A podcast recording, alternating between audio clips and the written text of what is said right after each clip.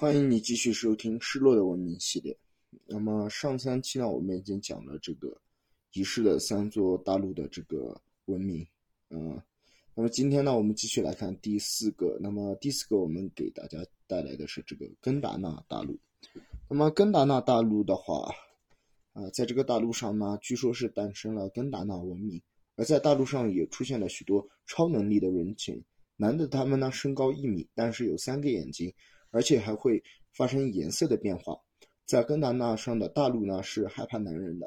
女人们却可以和神进行联系，神赐予女人孩子。后来这个大陆淹没，人们对岛上的认知也就少了很多。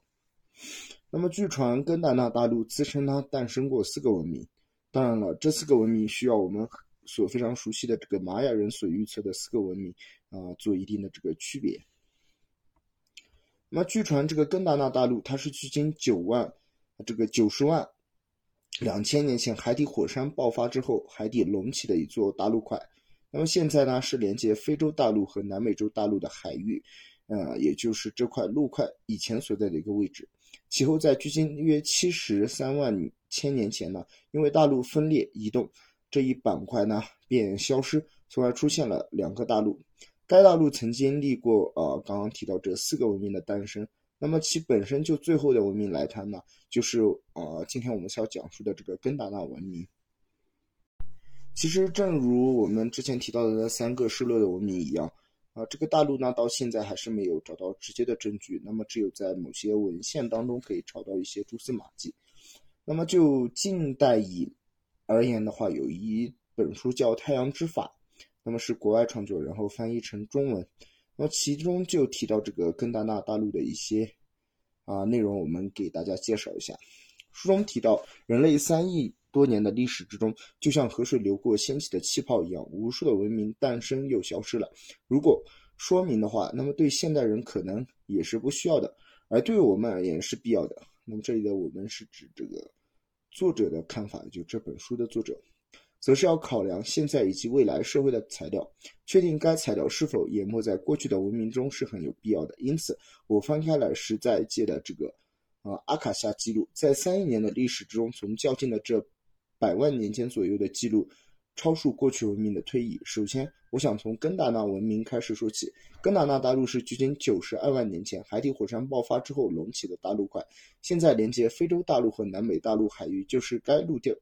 该陆块以前所在的位置，其后距今七十二万年间，因大陆分裂移动的未听闻的大事件，一带一块大陆便消失了，从而出现了第二个大陆。该大陆曾经历过四次文明的诞生，其本身就其最后的文明来谈，就是根达纳文明。根达纳文明繁盛时期大约是距今七十六万年前，直到大陆消失，持续了近两万五千年。该文明如前所述，是以超能力为中心的一个文明。那么这个第四次的文明，也就是所指的这个根达纳文明，在书中的描述呢是这样的：当时的人类大小呢，男性约是二百一十公分，女性约是一百八十公分。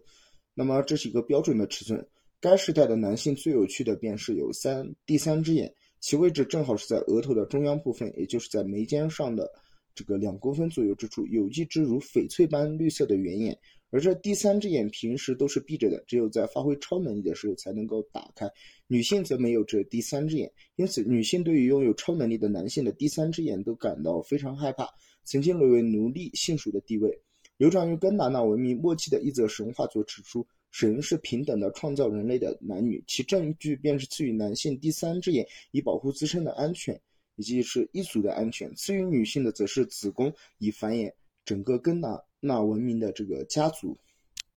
当时女性的子宫呢，啊，据传应该是具有超能力的器官，因为女性经由子宫这种超能力的器官得以和灵界上天进行通讯，并输入婴儿的灵魂，所以即将成为母亲的女性，事前会和灵界上界的这个成为婴儿的这个灵，那进行充分的交谈。待两者合一的时候，才会把婴儿输入人的体内。因此，像现代人工流产在当时是并不存在的。再者，根达纳文明时代有八个民族的侵入，为了取得盟主的地位，人们必须始终防止这个外敌的侵袭。第三只眼遂成为了武器。这第三只眼的色彩因各民族而异，呃，似乎是有黄、绿、紫、黑、灰、褐等颜色。各民族论超能力发达的程度不一。不过，第三只眼的主要力量应该还是物理性方面的这种能力，也就是以精神力为中心。然而，因民族的不同，也有的是以预知能力为主。换句话来说，利用这种预知能力以防范外地攻击与未然，以保护家族。这个时代的神是可呃神最可惜的是，似乎没有所谓的心这种东西，主要着眼于超能力发挥于某些方面，它才是具有具体的这种修行方法。因此，这些人随着根达纳大陆的消失，返回比界以后，便创造了灵界、上界的仙人界、天古界、魔术界。也便是呃西方所提到的这个仙人界，根达纳文明之后具有第三只眼的人类，啊未曾再出现过。不过瑜伽中所谓的眉眼部位的这个恰克拉，似乎就是指指这第三只眼的痕迹。那以上在啊提到这个资料呢，资料呢就摘自这个《太阳之法》这部这本书。那么细心的这个听众朋友们，刚刚可能已经听到了。作者在讲述这一段关于根达纳文明的时候，提到了一个阿卡夏记录。那么阿卡夏记录的话是啊，这个西方的语言翻译过来的，那么又通常被翻译成阿卡西记录，英语是叫做 Akashic Record。那么啊，它的意思呢，便是这个宇宙本源。那么其中这个阿卡西意思，便是用梵语这个阿卡莎音译过来的。呃，将它意义的话，便是天空覆盖之下，空间或是以太，这是一种不可知的这讯息的一个集合体。那么它被编码储存在以太之中，换言之，是一种非物理层次的存在，也就是说无法被感知或体验的一种存在。那么这种观念在西方较晚的新世纪运动中相当流行。阿卡夏记录被理解为寄存于一切被存在的创造异象之中，甚至在那之前，既是我们的认知系统，例如像医学、法律等等，随着外界的时间变化，有着复杂的变化。但这些讯息早就被记录在阿卡夏记录中，比如像人、动物、植物或是矿物等等，它只是被编码为一种共通的语言。大概可以解释为，因为所有的创造和文化都是观察既有的环境，因此整体的环境它才是一个原点。大多数相关的著作指出，阿卡夏记录事实上是以在人类普遍可以体验的范围之内，只不过它被编码，只被极少数特定状态进入灵验状态的人才能够捕捉到。嗯，那么以上内容呢是来自这个维基百科对于这个阿卡夏记录的啊一些说明。那么百度百科的话，对它也是有过啊比较丰富的解说。他说，在世界上许多。传统风俗和信仰都涉及到这种神秘的生命之书，也就是阿卡西档案。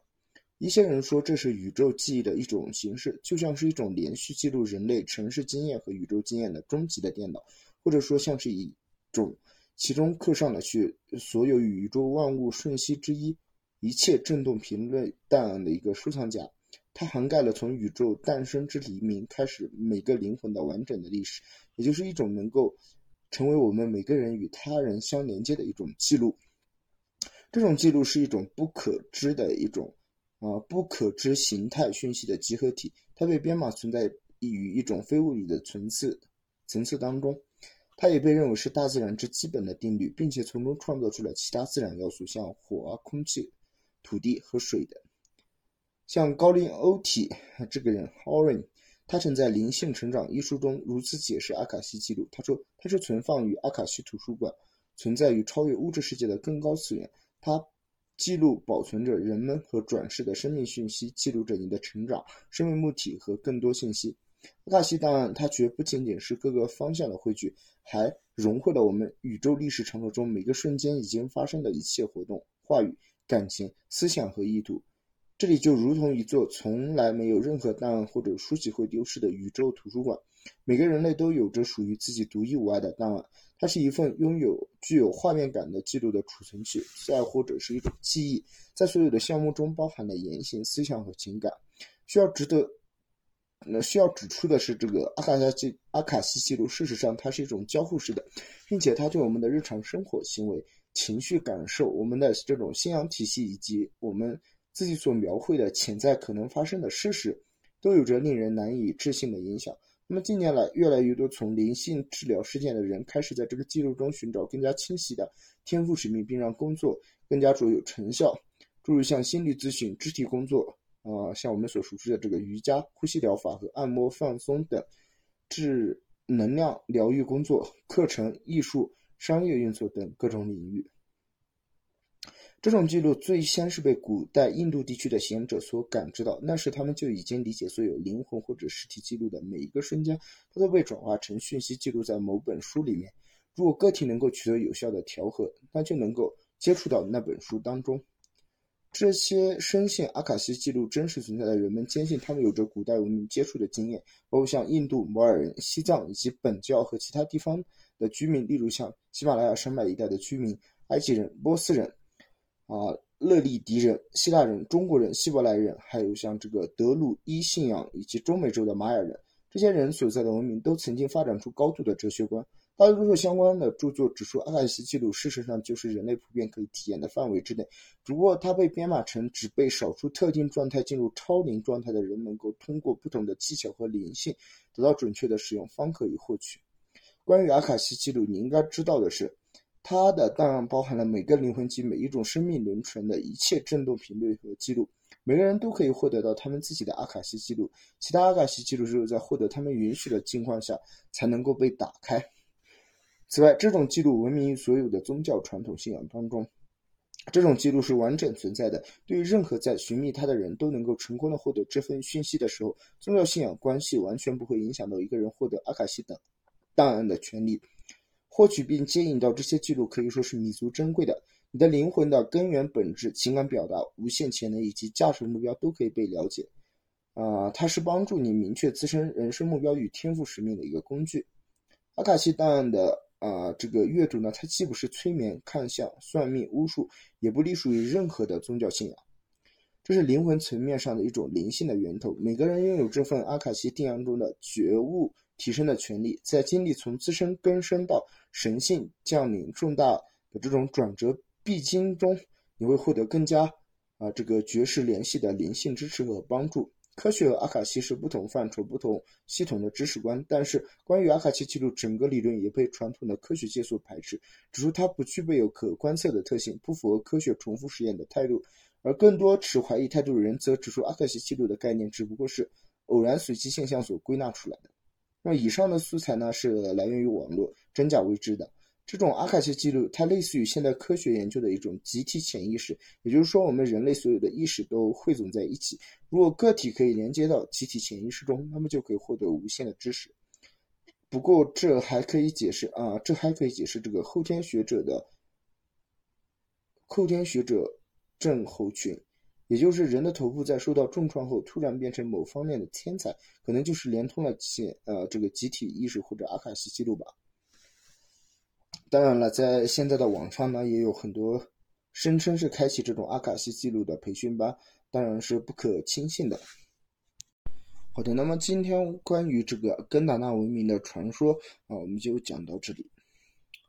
啊，其实大家感兴趣的话，也可以多去了解一下这方面的东西。当然了，我再次声明，我不是说大家去信仰这样一个东西，或者说怎么样。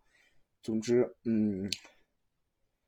在这个世界上，我们不知道的这种事情还是很多很多，所以大家还是可以多多去了解。那么，在最后也希望大家可以多多关注、支持和转发。当然了，关于这种节目的话，如果关注量够的话，我还是会把这个。就是原来的这种版本的节目，把它删除掉，然后再重新录制、重新更新更多的材料、更有趣的内容啊！所以还是希望大家能够多多支持。